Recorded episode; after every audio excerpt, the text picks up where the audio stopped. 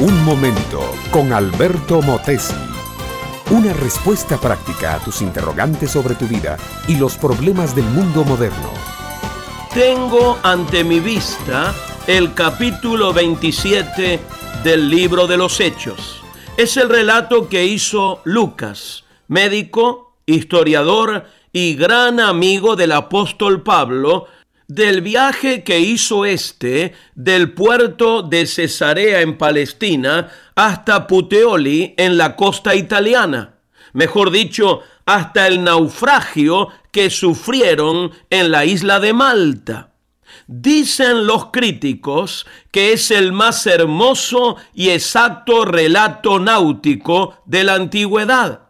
Lucas se lució escribiendo sobre un tema que conocía y amaba, los viajes por mar.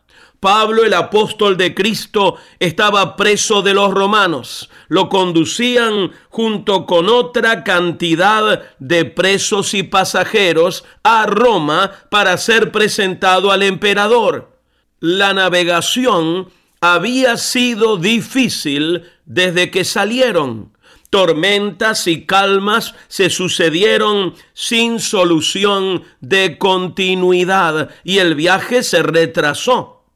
Dicen los supersticiosos marinos que llevar mujeres en barcos de vela trae mala suerte. No sabemos si había mujeres en este viaje, pero sí sabemos que sufrieron vientos contrarios durante todo el camino. Por fin sobreviene una tempestad que dura 14 días. Es imposible ver sol, luna o estrellas. No saben a dónde van. No tienen brújula, ni compás, ni radar, ni cartas marinas, ni información por radio de cómo está el tiempo y cuál es el puerto más cercano. En el barco todos pierden la cabeza. Algunos quieren arrojarse al mar, otros quieren matar a los presos, inclusive a Pablo, otros lloran y rezan a sus respectivos dioses. Solo Pablo está tranquilo, admirablemente tranquilo. El mar ruge embravecido, el viento silba aullante, las olas espumosas barren la cubierta, las maderas del barco gimen y crujen, y para peor, la quilla toca fondo.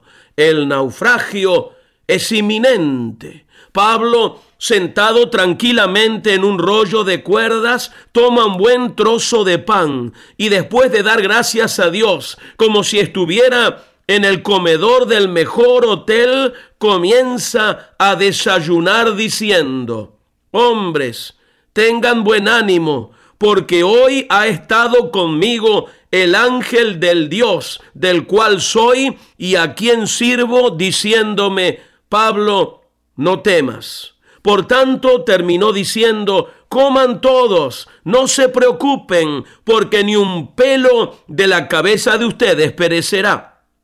Y ante tal maravillosa calma de espíritu, las 276 personas que van en la nave se calmaron y desayunaron.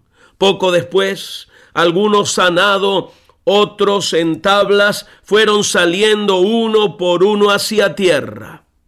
Mi amiga, mi amigo, solo Cristo puede darte a ti ahora esa calma que necesitas en medio de las tormentas de la vida. Lo grande de la obra de Cristo es que hace desaparecer a muchas de las tormentas y frente a las tempestades que permanecen, nos da una paz que sobrepasa a todo entendimiento. Te conviene, mi amiga, mi amigo, te conviene tener a Cristo en el barco de tu vida. Educación que transforma. ¿Te quieres preparar mejor? Visita Facebook y busca Alberto Motesi University.